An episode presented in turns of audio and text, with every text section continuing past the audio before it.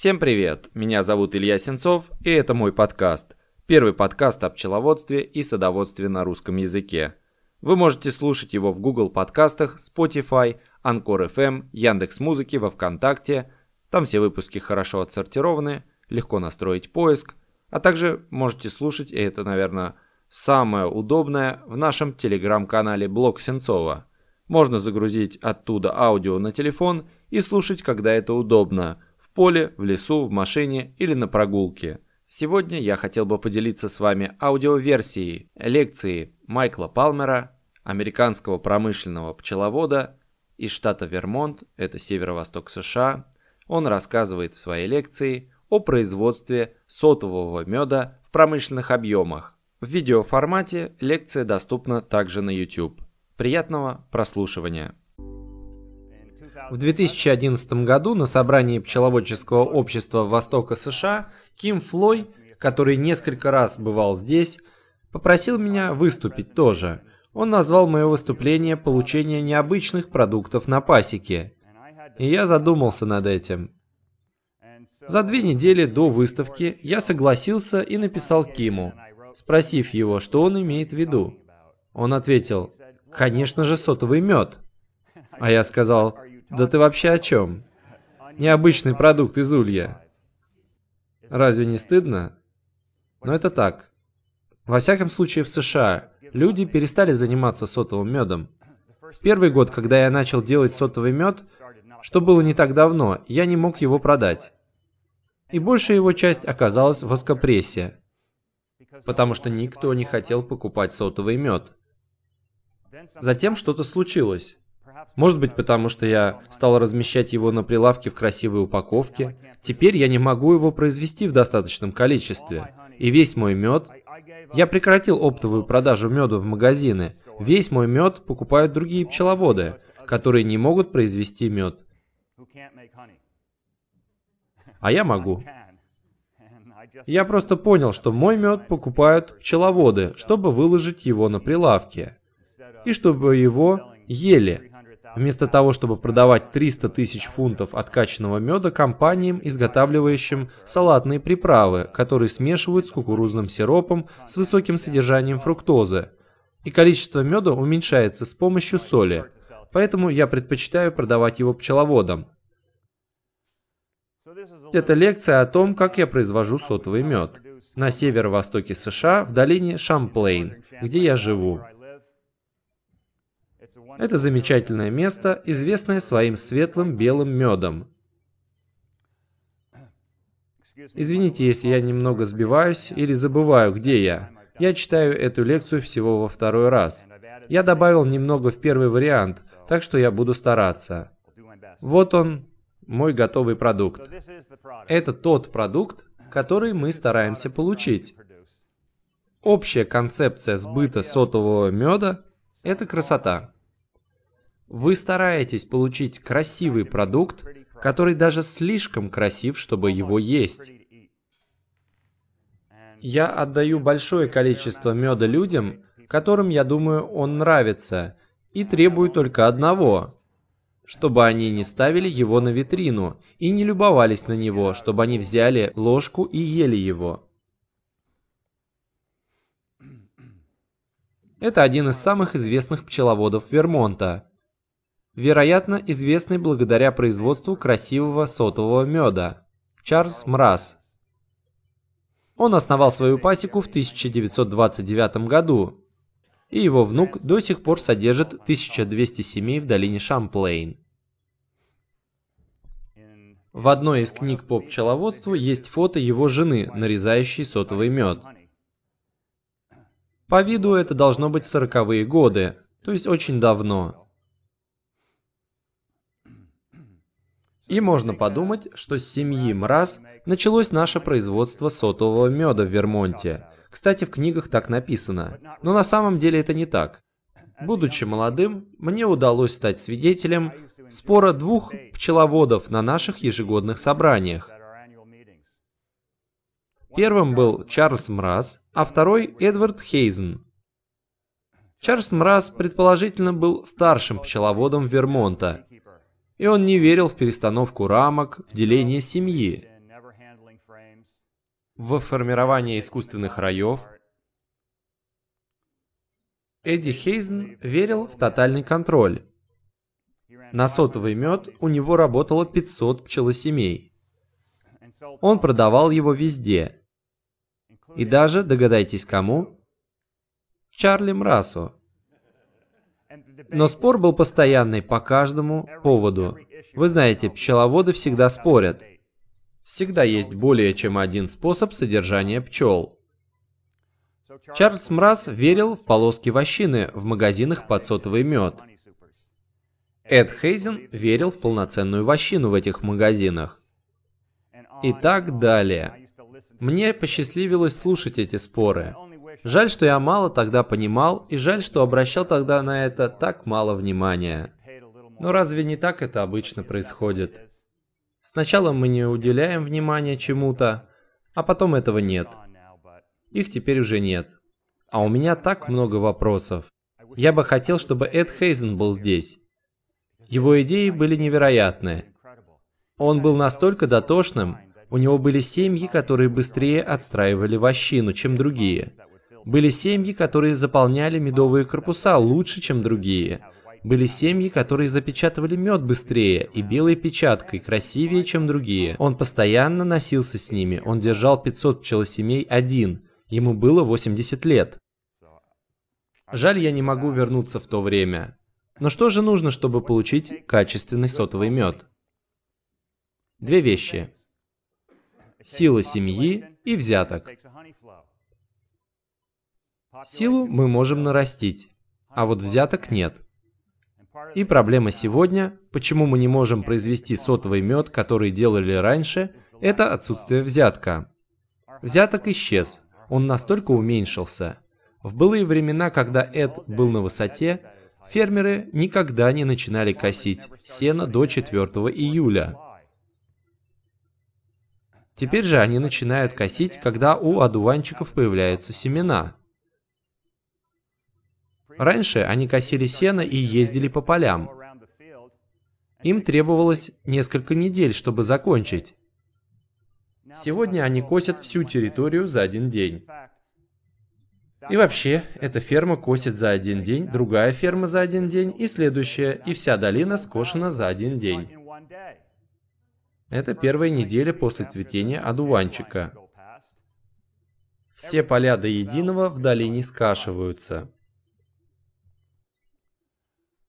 Долина Шамплейн – это прежде всего молочное производство. В США молочная отрасль сейчас сталкивается с большими трудностями. Может быть и у вас также? Я не знаю.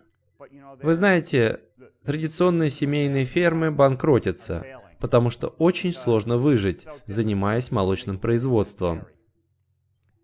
И очень тяжело найти поддержку. Дети уже не хотят заниматься этим. Фермерам приходится прибегать к помощи мигрантов в хозяйстве.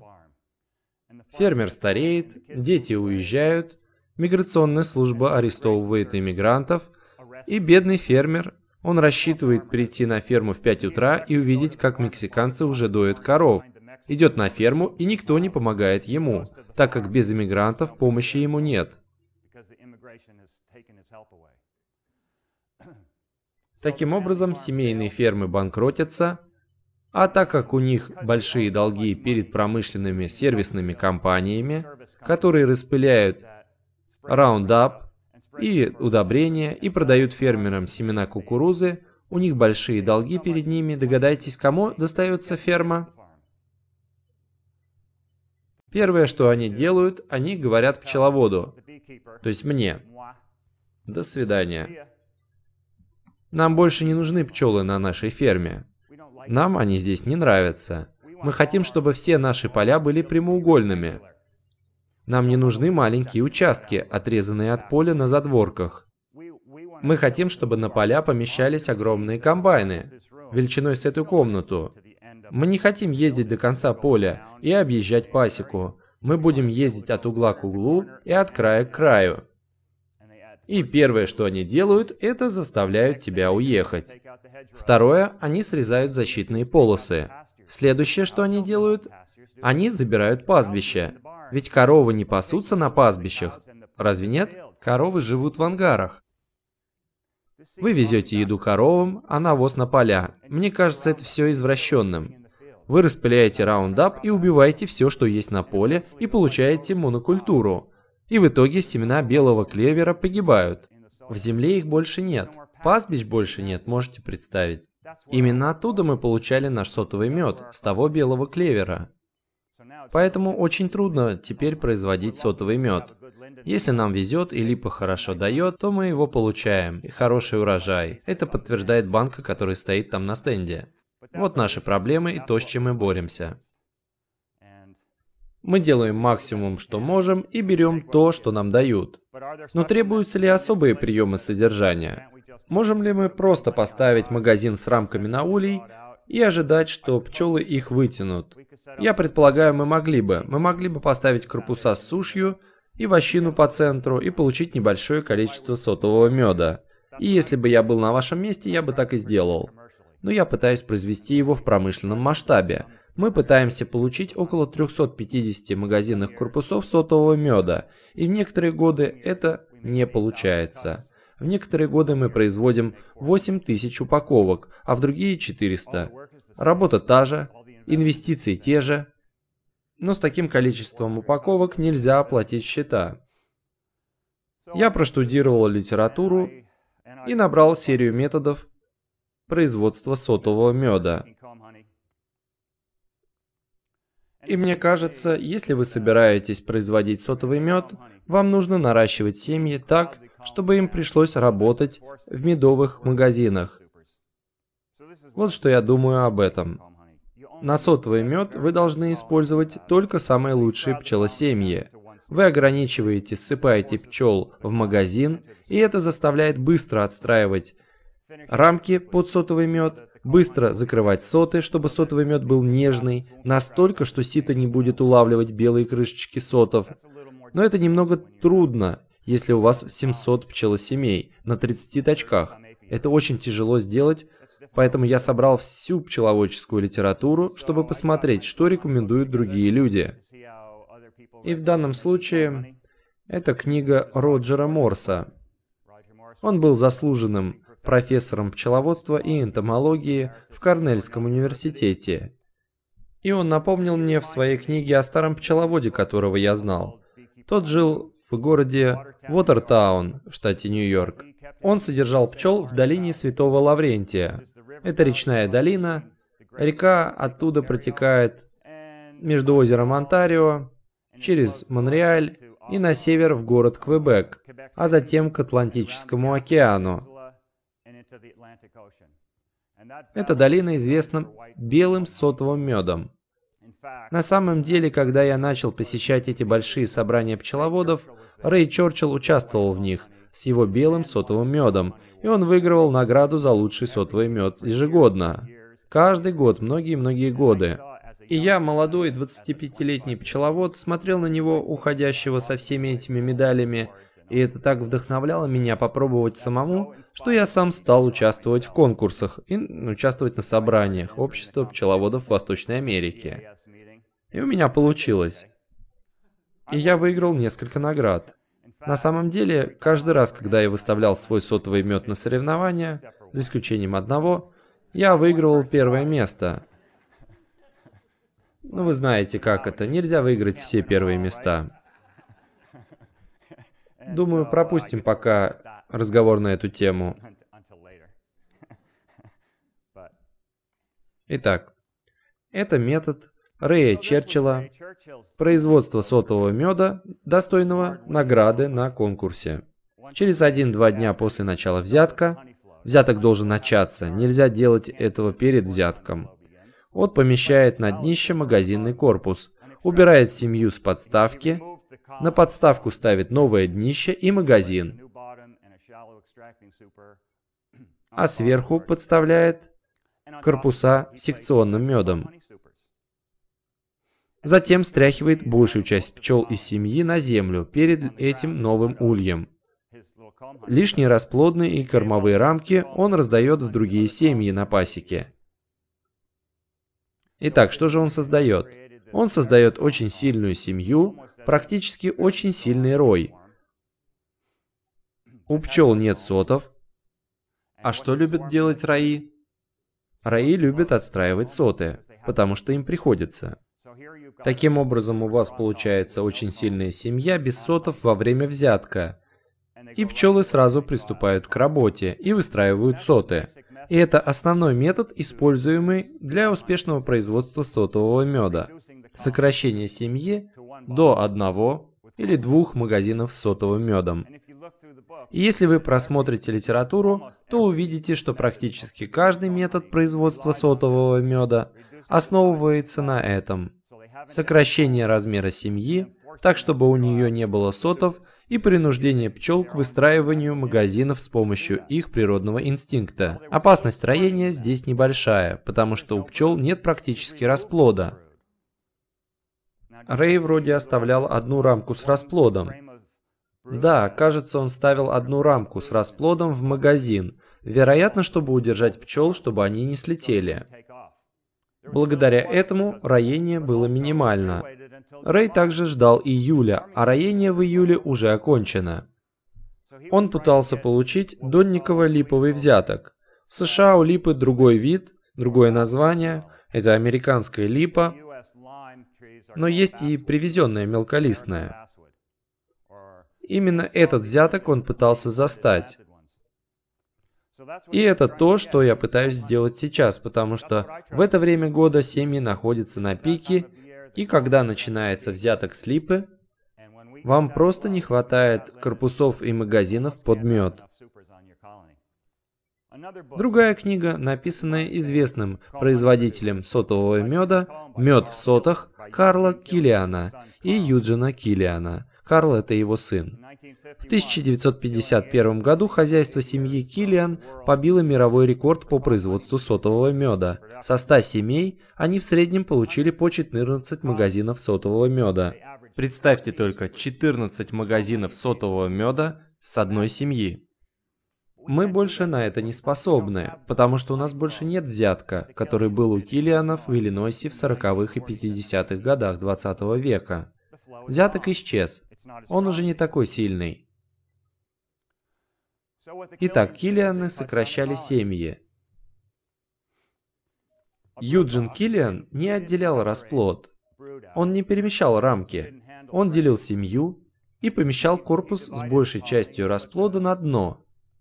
Затем распределял остаток его по пасеке или же делал новую семью с подсадной маткой. Большую часть пчел он стряхивал перед ульем, а затем ставил этот улей на другое место, подсаживая туда матку.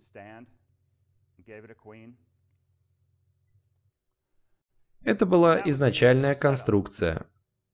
И вот теперь наступает работа.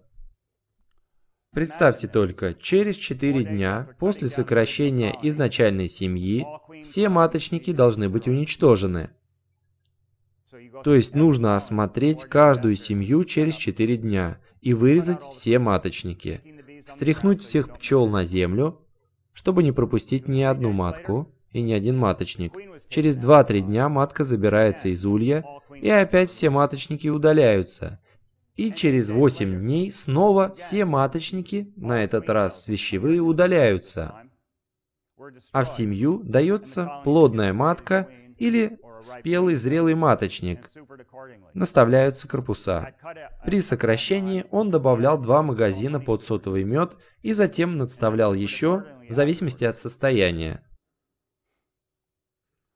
В 2009 году один из моих работников, который загорелся произвести сотовый мед по методу Киллиана, спросил, «Майк, почему бы нам так не сделать? Может быть, попробовать?» «Хорошо, мы подготовили 100 семей, и мой помощник провел следующие несколько недель, ничего не делая, только вырезая маточники из ульев. Как наниматель, я рвал на себе волосы, глядя на то, что происходит. Но я прикусил язык. Я видел, что он делает с моими пчелами. Я получил 100 семей в одних корпусах. И это в Вермонте, где у нас вот такой слой снега. И я думал, как я смогу подготовить их к зимовке в одних корпусах. Лучше бы им дать мне хороший урожай. У нас был ужасный год. Они принесли один магазин меда. Один магазин сотового меда.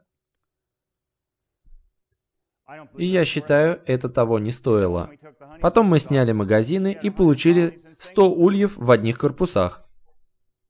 У них были молодые матки, но зимовка в одних корпусах не совсем подходит для мест с суровой зимой.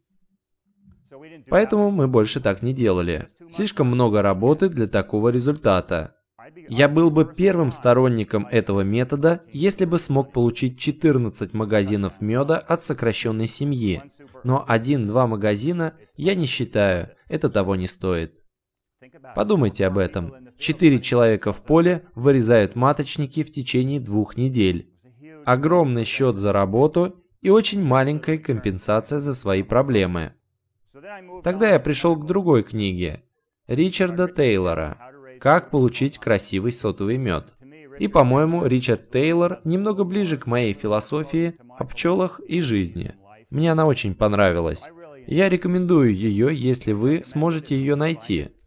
Можно найти ее в интернете. Есть сайт ABA Books. Это сборник книг от разных издателей. Можно найти почти любую книгу. И на сайте есть издатели отовсюду, в том числе из Великобритании. Хейс и все остальные есть там. Просто ищите по теме пчеловодства. И выйдет нескончаемый список. Можно искать по цене, по самой низкой или по самой высокой. Там есть книги за 50 тысяч долларов. Это оригиналы, датируемые 17 веком. Удивительно, что можно найти. Но можно найти такие же очень дешево.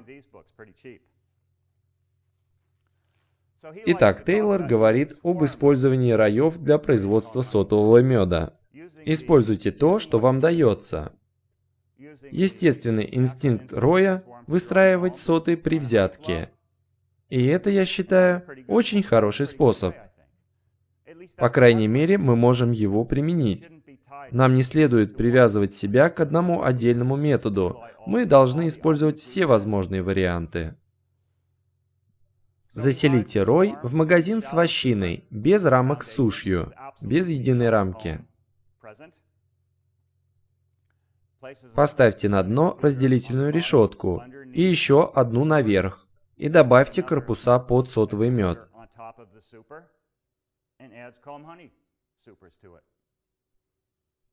Оставьте решетку снизу на несколько дней, пока они не выстроят соты, чтобы пчелы не слетели. Иногда они слетают. Вы сажаете рой в улей, им не нравится, и они слетают. Как только они выстраивают соты, они остаются. После отбора меда, когда взяток завершился, все еще остается магазин с расплодом и старая матка. Тейлор убивал старую матку и соединял эту семью с другой, где это требовалось. Иногда он добавлял магазин с расплодом снизу, и пчелы спускались в него.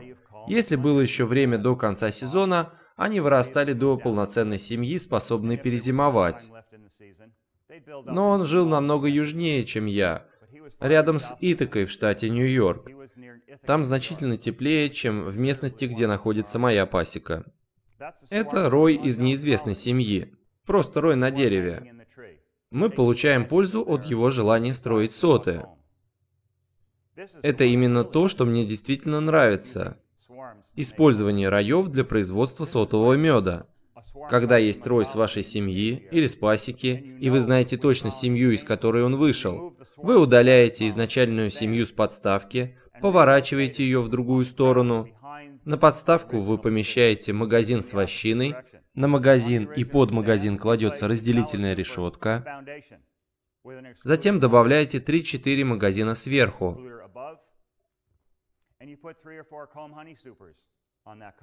Что же вы только что сделали? Вы вернули рой на прошлое место, и все летные пчелы вернутся туда. То есть теперь есть рой и все летные пчелы изначальной семьи. Они строят огромное количество сотов, потому что они очень сильные.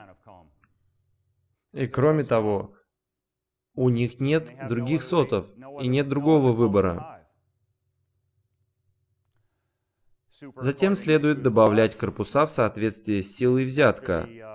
После медосбора вы снимаете магазин с подставки, возвращаете изначальную семью на место. Итак, что за матка в изначальной семье? Новая, правильно? Это та, которую они вырастили после роения. А что за матка в магазине?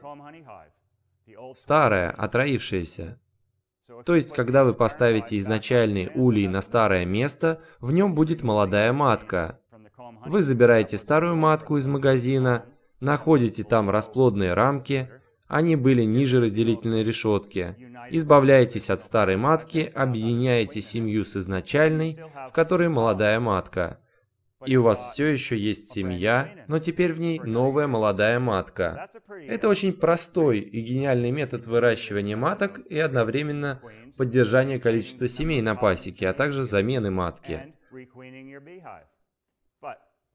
Но очень трудно полагаться на раи и роение как основной метод производства сотового меда. Этот метод подходит только когда есть раи, когда вы получаете возможность. Ее можно хорошо использовать. Используйте то, что у вас есть. Затем есть метод искусственного стряхивания роя.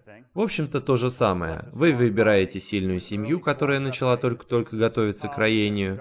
Семья только заложила маточники, готовится отпустить раи. Снова вы снимаете основную семью с подставки и работаете точно так же, как в предыдущем методе. Когда вы формируете такую семью по естественно-роевому методу или этому методу, вы получаете настолько сильную семью, что вы не можете добавить всего пару корпусов. Вам нужно добавлять несколько больше, просто потому что у них нет достаточно места. Вы стряхиваете большую часть из основной семьи на прилетную доску, на изначальном месте. Добавляете магазины и разделительные решетки, вот как это выглядит. Когда вы стряхиваете пчел на землю перед литком, вы берете кусок фанеры или что-то подобное и ставите его к литку, и пчелы заползут в улей. После медосбора вы забираете нижний магазин, снова ставите изначальную семью, где она была раньше. Это все равно, что иметь рой из известной семьи только вы его создали сами. Это называется искусственный рой. В основной семье уже были маточники, пчелы вырастили новую матку. И опять же потом, в семье производителей сотового меда, вы убиваете старую матку, объединяете ее с основной семьей. Когда я прочитал об этом методе, он заставил меня задуматься. Я создаю очень сильные семьи-стартеры, добавляя расплод на выходе в сильные семьи. Почему бы просто не усиливать семьи расплодом из моих нуклеусов, из моих так называемых фабрик расплода? Мне показалось это хорошей идеей. Я никогда так не делал. Но хорошо ли формировать сверхсильные семьи с огромным населением? Такие, что когда начинался взяток, они просто хотели выстраивать соты. И я даже попробовал делать это несколько лет подряд, чтобы понять. Кажется, идея может быть действительно хорошей. Потому что вот что вы получаете в случае с сильным стартером. Это семьи-стартеры, или по-другому семьи по строительству маточников. Посмотрите на правую фотографию. Представьте, что будет, если сократить эту семью до одного магазина и поставить на нее корпуса под сотовый мед. Им придется выстраивать вощину, а если есть взяток, они обязаны будут сделать это быстро. Рамки будут выстроены, заполнены и запечатаны очень быстро, а это то, что вы хотите для сотового меда. Тогда он получается белым с белой печаткой, а не темной. А соты нежные и не жесткие. Это важно, чтобы рамки были выстроены быстро, чтобы соты не стали жесткими. Какой же метод я использую сам? Я ленивый пчеловод. Но на самом деле не очень. Но у меня нет времени нянчиться с пчелами. После того, как поставлены два магазина под откачку, Мы проезжаем и проверяем тачки, чтобы эти магазины были хорошо заполнены и запечатаны. Пчелы в ульях начинают строить языки между корпусами, и становится очевидным, что им нужно дополнительное место. Так как они заполняют соты быстрее, чем другие семьи на пасеке, для меня очевидно, они самые лучшие производители, и именно их я хочу использовать в производстве сотового меда. Поэтому я забираю два почти полных магазина меда, который идет под откачку, и ставлю корпуса под сотовый мед на расплодный корпус в разрез, а почти заполненные магазины надставляю сверху. Теперь есть магазин с вощиной, который нарушает пчелиное пространство между расплодным корпусом и двумя медовыми магазинами во время взятка. Если вы производите жидкий мед и вам нужен новый магазин с сушью, вы, вероятно, поступите точно так же. Ведь почти точно так же вы получаете готовую сушь из вощины, чтобы потом использовать ее в магазинах под откачку жидкого меда. И мне подумалось, а почему бы не применить этот метод, чтобы получать сотовый мед? И это, в общем, то, что я делаю. Я просто ставлю магазины, и пчелы выстраивают их, а затем заполняют. А я беру то, что получаю. Все мои магазины под сотовый мед покрашены розовым. Я могу прийти на тачок, и если на этом тачке есть семьи с магазинами под сотовый мед, я знаю точно, где они находятся. И у меня получается очень хорошо. Большинство сезонов я делаю несколько тысяч упаковок. В этом году более четырех тысяч. И год был не самый лучший. Вы можете делать так же, можно ставить рамки с сушью под откачку в такой магазин по краям, две или четыре рамки с каждого края, и рамки с вощиной под сотовый мед между ними. Это завлечет пчел прямо на рамки с вощиной, и они выстроят их, а вы получите рамки с красивым сотовым медом. Вы не делаете это в промышленном масштабе, вы просто хотите получить красивый сотовый мед, чтобы поставить его на стенд. Вот так, в принципе, производится сотовый мед. И именно так я произвожу мой собственный. Есть еще несколько путей, о которых я размышляю и изучаю. Ну а сейчас немного о постановке вощины, сборе и подготовке сотового меда к продаже. В США у нас существует несколько типов рамок. Рамка Хоффмана имеет толстую верхнюю планку с пазом, куда вы вставляете вощину и закрепляете паз. Такие вы здесь используете. Закрепляете паз гвоздями. Это верхняя толстая планка. Наша стандартная упаковка под мед в США – это 4-дюймовый квадрат. Чтобы правильно заполнить эту упаковку, нужны квадратные куски сота по 4 дюйма. Но в случае с рамкой Хоффмана площади сота не хватает, даже если срезать заподлицо по планкам. Останется место при заполнении этой упаковки. Выглядит ужасно. Как бы говорит, что покупатели обманывают. Очевидно, эта рамка не совсем подходит для нас. Поэтому мы двигаемся к следующему размеру, к средним рамкам. Это магазины на 6,5 дюйма. В таких рамках достаточно сотов для нарезания 4-дюймовых квадратов, но остается слишком много обрезков. То есть получается много отходов от личных сотов, а мед нельзя так растрачивать. Поэтому придумали также другую рамку с тонкой верхней планкой. Это магазинная рамка с тонкой планкой для корпусов размером 5 и 12 16 дюйма или 5 и 3 четвертых дюйма. И так как планка тонкая, теперь достаточно места, чтобы вырезать соты со всех четырех сторон. Важно вырезать все четыре стороны, поскольку именно так получается красивый мед. Вот почему я предпочитаю больше американский стандарт контейнера, чем британский, поскольку он имеет не только прозрачный перед, но и заднюю и боковые стороны. И вы можете видеть весь кусок сота, его структуру. Он очень красивый. Ничего не спрятано. В контейнере нет нечистот, нет жидкого меда, и вы можете это увидеть. Таким образом, вы производите отличную упаковку, которая будет выглядеть наравне с секционным и круглосекционным медом, но всегда продаваться лучше, потому что он очень красив.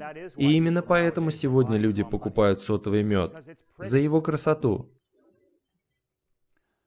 Существует два вида рамок с тонкой планкой. Первый вариант с прорезью, а второй с внутренним пазом, как показано здесь. Нижняя рамка на фото имеет прорезь, через которую вставляется вощина. На второй, в верхней рамке, вощина устанавливается во внутренний паз. Здесь более детально показаны плечики и как выглядит прорезь. Итак, будучи больше учеником Эдварда Хейзена, чем Чарли Мраса, я верю в полноценный лист вощины.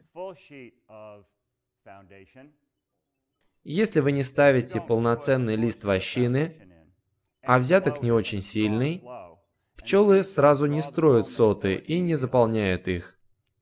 Этот процесс слишком медленный. Пчелы выстраивают трутневые соты там, где нет вощины, и заполняют их трутнями.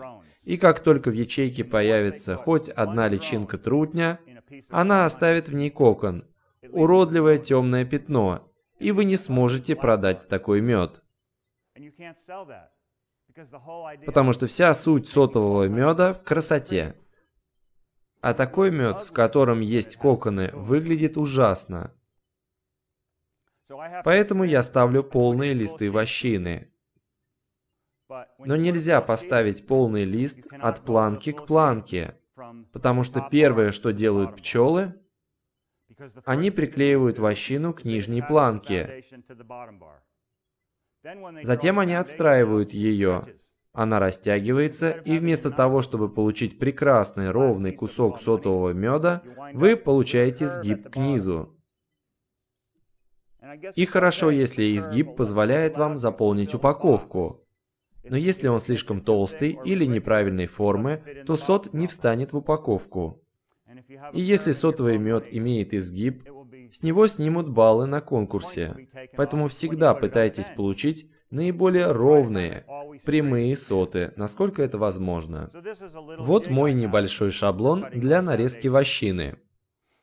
Вощина кладется на шаблон, блок который лежит на шаблоне, кладется сверху, на вощину, и используется как лекало, по нему вощина срезается бритвенным ножом.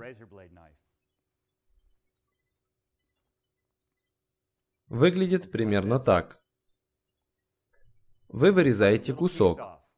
Нужно оставить промежуток в 3 восьмых дюйма между основанием вощины и нижней планкой. Когда пчелы начнут ее выстраивать, она будет висеть ровно под воздействием свисающих пчел. В случае с рамкой, имеющей внутренний паз, вы таким же образом нарезаете вощину и устанавливаете ее в паз, но нужно предусмотреть заранее что-то, чтобы она там держалась.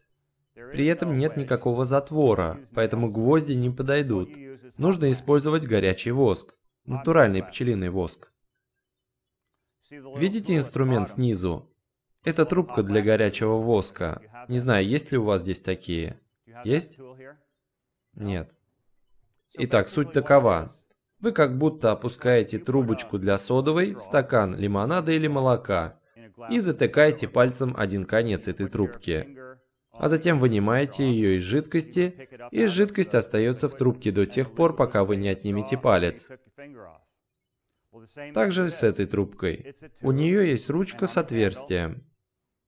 Вы опускаете трубку в жидкий воск, воск заполняет ее, вы ставите палец на отверстие, вынимаете трубку из воска и проводите вдоль паза. Таким образом, с помощью горячего воска вощина приклеивается к пазу.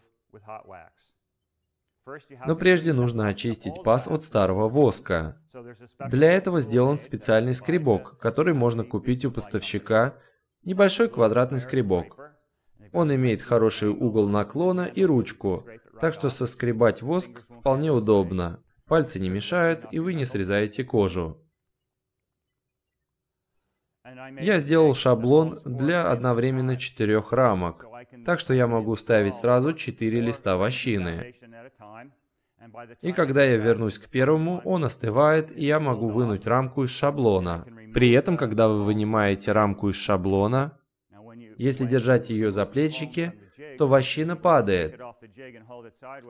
Она все еще теплая. Она срывается с рамки, и вы теряете ее. Поэтому нужно ставить пальцы на вощину, придерживая ее к рамке.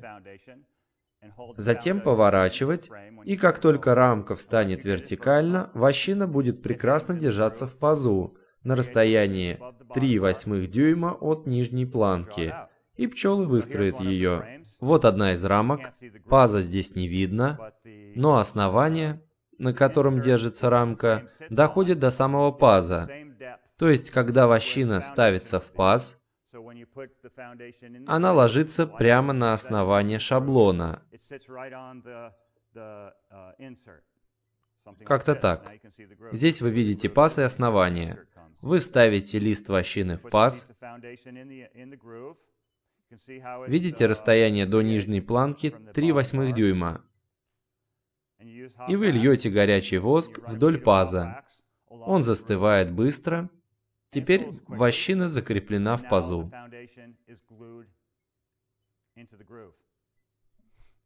Это рамка с прорезанной верхней планкой. С ней мы работаем немного по-другому. Подготавливать вощину для такой рамки не требуется. Но просунуть ее через эту маленькую прорезь может быть испытанием. Что же делать? Когда я только начинал, я раздвигал верхнюю планку пальцами, подпирая коленом нижнюю планку и так засовывал лист. Сумасшествие делать так, если у вас 300 магазинов. Невозможно. Один магазин, да, 300 нет. Поэтому делаем шаблон. Это дубовая доска с двумя шурупами для гипсокартона. Так они у вас называются. Ну, шурупы или саморезы для гипса, для ДВП, подобного типа. Извините? Да, для сухой штукатурки. Вы вкручиваете их в дубовую доску, так, чтобы они выходили на 3 восьмых дюйма. Затем напильником стесываете их края, чтобы они были гладкими. Вот так это выглядит. По сторонам доски находятся два ограничителя, две планки. Когда я ставлю рамку с прорезью на саморезы, как показано здесь, и затем поворачиваю на 90 градусов, вы вставляете вот так, и когда поворачиваете, прорезь открывается. Вы опускаете рамку до ограничителей, и таким образом автоматически верхняя планка оказывается поднятой на 3 восьмых дюйма над шаблоном. Когда же вы опускаете вощину между саморезами в прорезь и закрепляете, она оказывается на расстоянии в 3 восьмых дюйма от нижней планки. Итак, вы поставили рамку в шаблон, зафиксировали ее, раздвинули верхнюю планку, как здесь. Вы видите, как края саморезов отшлифованы. Это не сработает без обработки резьбы, так как она будет впиваться в дерево, и потом будет невозможно убрать рамку. Вы вставляете вощину между саморезами через прорезь до самого дна шаблона. Разравниваете вощину руками, немного растягивая, и в то же время держась за боковые планки и быстрым движением снимаете рамку с саморезов. Верхняя планка смыкается и будет держать вощину. Как-то так.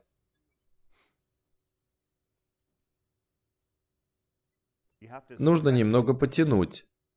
Довольно сложно использовать шаблон, пока не приноровишься. Потому что если есть какое-либо напряжение, то вощина зажмется неправильно. В итоге она получается с изгибом. А если вощина будет с изгибом, то и соты будут извилистые. Итак, вы снимаете рамку с саморезов и получаете прекрасный ровный лист вощины. выходящий за верхнюю планку и не доходящий до нижней планки на расстояние в 3 восьмых дюйма. Излишек вощины на верхней планке вы сгибаете, и таким образом она держится и не падает. Когда вы будете собирать сотовый мед, эта полоска воска исчезнет. Пчелы ее оторвут. И я предполагаю, используют этот воск где-то в другом месте улья. Таким образом, вы получили ровный лист вощины, который находится в нужном месте. Именно так я ставлю вощину. Ну и сейчас мы должны поговорить о том, как резать и упаковывать соты, подготавливать их к продаже. Вот так выглядит мое рабочее место, где я нарезаю сотовый мед. У меня есть стол и доска для нарезки. Мне нравится использовать доску, потому что она имеет твердую ровную поверхность.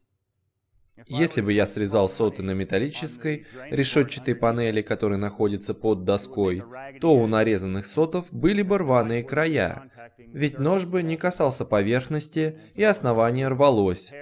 Нож проходил бы через каждое маленькое отверстие и рвал бы частично основание. А это выглядит уже не так красиво. Вы, возможно, видели, есть компания Walter T. Kelly в США, это старый поставщик пчеловодного инвентаря, которая начала работу, наверное, в 20-х годах. Она была основана пчеловодом Волтером Келли и имела логотип в виде матки и его головы местом головы матки. И первые годы, когда она только появилась, где-то в 20-х годах, там была голова молодого человека, но когда он умер, голова стала старой.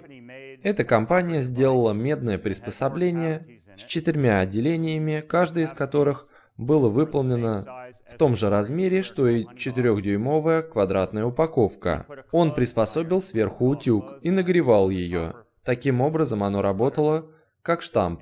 Вы кладете его на сот, и благодаря температуре он сам прорезает края. Вы снимаете и получаете 4 ровных куска сотового меда, с которыми не нужно больше возиться. И все бы хорошо, если бы куски отходили от резака, но они там оставались. И вы ждете, поднимаете, ждете, вам надоедает ждать, и как только надоедает, отводите руку, и кусок меда благополучно падает и ударяется об стол, и трескается. Так у вас ничего не получится. Я был очень расстроен. Сверху на фото показан этот резак.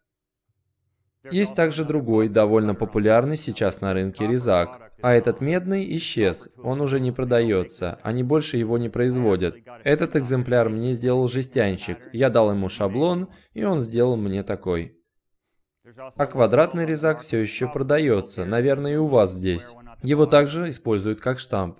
То же самое. Вы опускаете его в горячую воду, вы выдавливаете кусок сота, после чего сот разбивается. Это не лучший способ производства. Я же его использую скорее для очерчивания краев. Я использую горячее медное приспособление в качестве маркера, но не как резак. Я ставлю его лишь на печатку, располагаю там, где мне нужно, Касаюсь восковых крышечек, после чего остается квадратный след, по которому я могу резать. Я держу приспособление двумя руками, и мне нужно, чтобы верхний край был непосредственно под верхней планкой. Я аккуратно прижимаю, прорезаю воск, как показано здесь. И затем отрезаю окончательно горячим ножом. Вот из этой рамки, например, можно вырезать только два качественных куска. Оба края еще не запечатаны. Поэтому в упаковке они будут смотреться некрасиво. Из-за краев. Они не закончены, не готовы, не запечатаны. А наша задача сделать красивый продукт. Так что соты должны быть запечатаны. А из этой рамки я получу два куска. Если бы соты не были запечатаны по всем краям, сверху и снизу, я бы не получил ни одного. Именно это и произошло с нами в этом году. Был не очень сильный взяток. И много корпусов остались незапечатанными. Оставалась маленькая полоска сверху и по краям. Я не только не смог получить четыре куска с рамки, во многих я не смог получить ни одного, только половинки. Поэтому мы попытались нарезать половинки и соединить их вместе в упаковке. Я продал их со скидкой, и некоторым понравилось. На самом деле я предполагаю, что они берут эти кусочки из упаковки, заливают медом и называют его баночным сотовым медом. Вот так это выглядит. Я режу соты на доске. У меня есть конфорка. На нее я ставлю кастрюлю с горячей водой и кладу туда два ножа. Каждым из них я делаю всего один надрез. Первый нож идет вдоль верхней планки по намеченной линии, становится белым и возвращается в кипяток. Следующий нож отрезает низ, вдоль намеченной линии, и обратно в кипяток. Снова вынимается горячий нож и отрезаются две стороны по бокам, и обратно в воду. Следующий нож отрезает две полоски посередине, и снова в кипяток. Если вы будете готовить сотовый мед к выставке, одна из главных проблем состоит в том, что нож рвет печатку, когда вы нарезаете соты.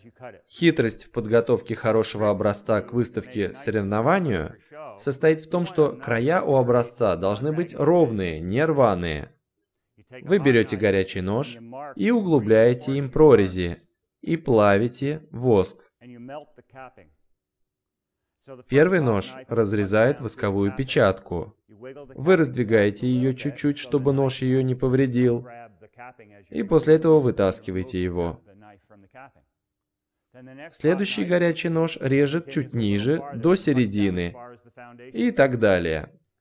Ни в коем случае нельзя пользоваться холодным ножом при подготовке к выставке-конкурсу. Третий нож прорезает вощину, и четвертый прорезает сот до доски. Получился красивый прямой срез, ровный и нерваный. Вот так вы делаете образец сотового меда хорошего качества. Вот куски сотового меда. Одна из важных деталей производства резаного сотового меда – это его осушка. Вы не можете поместить соты в конечную упаковку и допустить, чтобы они там потекли, потому что первое, что происходит с жидким медом, он кристаллизуется, и у вас в итоге остается лужица кристаллов на дне упаковки, и это выглядит уродливо. Этот продукт потерял красоту, а вся суть в красоте. Поэтому нужно осушить его. Нужно избавиться от жидкого меда, чтобы он стек. Я использую пекарные поддоны для выпечки. Здесь они у вас, я уверен, тоже есть. На них находятся решетки, которые используются для изготовления глазированных пончиков. Они опускают пончики в глазурь, кладут на решетку, откуда она стекает в поддон. Когда глазурь высыхает, пончики снимают и упаковывают. То же самое и с сотовым медом. Снимаете его с доски, кладете на решетку и оставляете на сутки в теплом месте. Вся жидкость вытечет. Вот готовый продукт. Если вы намерены участвовать в конкурсе, вы сушите мед в течение суток, чтобы не было почти никакой жидкости. Затем кладете его во временный контейнер и отправляетесь на конкурс. И перед тем, как выставить его, переворачиваете кусок, не касаясь его. Когда вы снимаете нарезанные соты с доски, вы не берете их вот так, иначе образуются впадины. Вы берете их со стороны вощины, за вощину, и опираетесь на нее. При подготовке конечной упаковки вы кладете руку наверх открытого контейнера, переворачиваете, снимаете упаковку, и я гарантирую, в ней будет мед. Потому что всегда немного жидкости остается внутри. То есть вам придется убрать мед с донышек сотов. Жаль вам рассказывать это, но я делаю это так. Судьи не знают этого. О, теперь знают. Но получается очень красивый продукт. Вы, конечно же, не сделаете так с продаваемым медом. Это очевидно, но образец для конкурса это совсем другое. Вы идете на все уловки, чтобы получить наиболее симпатичный продукт, который судьи оценят. Иногда. А вот продукт, который вы получите в результате. С красивой, прямой вощиной, хорошо упакованный, примерно вот такой. Разве это не красивый сотовый мед? Разве не приятно поместить такой на прилавок магазина? Он привлечет людей. Вы сразу же его распродадите. Они никогда такой не видели. Я вижу, как люди продают сотовый мед из гнездового корпуса. Я знаю человека, который покупает мой сотовый мед, но прежде чем я его получу, он нарезает гнездовые рамки и говорит людям, что такой мед лучше, так как в нем есть белки. Я предполагаю, что так и есть. В нем есть белки. Отвратительно. Итак, вот конечный продукт с моей этикеткой. Это красивая этикетка размером в полтора дюйма. Полоска идет вдоль всей упаковки и встречается на другой стороне. Этикетка не только называет продукт, но и в то же время скрепляет упаковку. Многие люди используют два куска скотча, чтобы закрепить крышку. Это портит внешний вид. Кроме того, отнимает время. Представьте, у вас 8000 или 4000 упаковок, и вам нужно прикрепить два куска скотча на каждую, а затем поставить этикетку. Большая часть моего меда продается без этикеток, почти весь. Мой сотовый мед покупают пчеловоды, которые ставят на него свои этикетки. И закончу лекцию фотографией моего нового петуха породы Буф Орлингтон. Спасибо вам за внимание.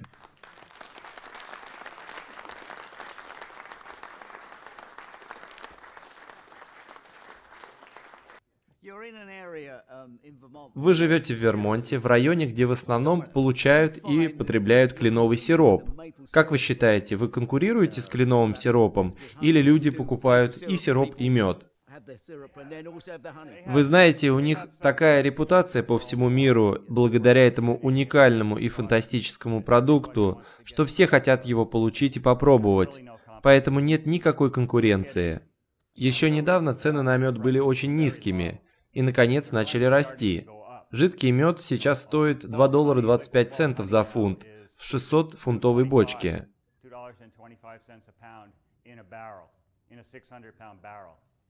Кленовый же сироп стоит около 3 долларов, а стоил около 4.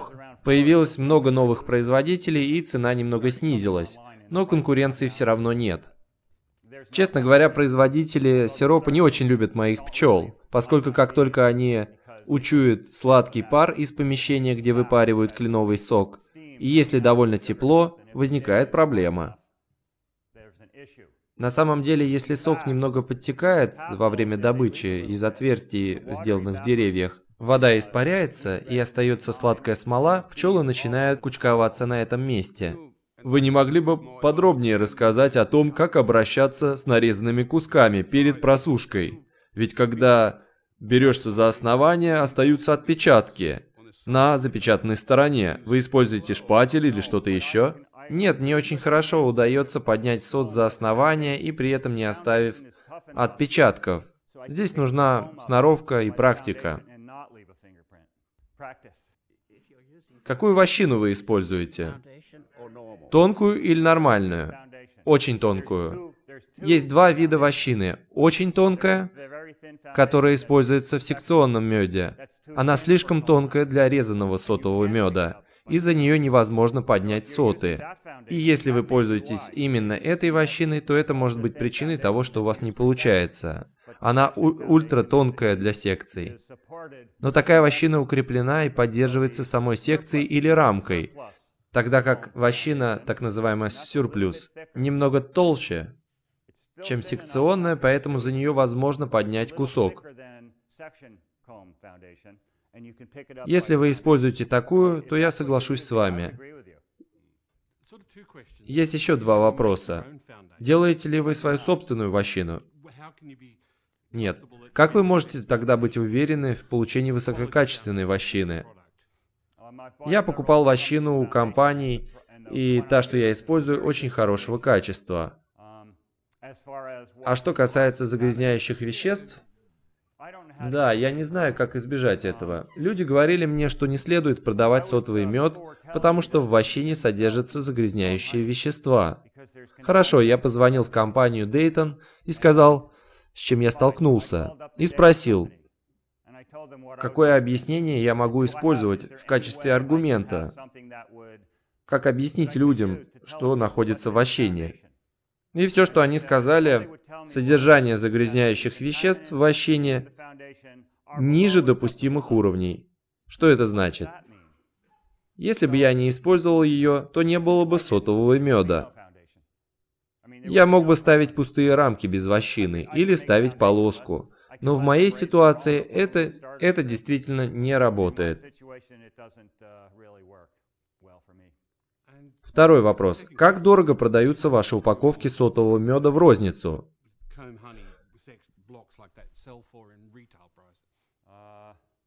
В розницу, я думаю, около 10 долларов. Я получаю 6 долларов за штуку, когда я продаю их в магазин. Все магазины разные, как и пчеловоды. Если пчеловод получает у меня за 6 долларов, он перепродает его в магазину, то я сказал бы, что цена поднимается до 10 долларов. А что касается размера вощины, вы когда-либо пользовались трутневой вощиной? Нет, никогда. Я не уверен, что тонкую трутневую вощину можно купить. Она может быть толще, так как она для вывода расплода. Нет, никогда не пробовал. У меня и так достаточно проблем с трутнями в моем сотовом меде. Я заметила, что между вощиной и боковыми планками есть расстояние. Да, именно так. То есть она висит свободно и не вставлена в пазы. Нет, она прикрепляется только к верхней планке. Потому что вам нужно, чтобы она свисала, и на самом деле она достаточно широка, чтобы срезать неровные края и получить ровные куски, так чтобы была видна структура сота. Вы просто срезаете все четыре стороны. Аплодисменты. Если вам нравятся наши переводы, ставьте лайки, подписывайтесь на канал, не забудьте нажать на колокольчик, так вы не пропустите новые видео. Вступайте в наши группы в соцсетях, пчеловодство ВКонтакте, Одноклассники, Facebook. Подписывайтесь на нашу страницу в Инстаграме. Занимайтесь пчеловодством, будьте здоровы. Перевод и озвучка Илья Сенцов.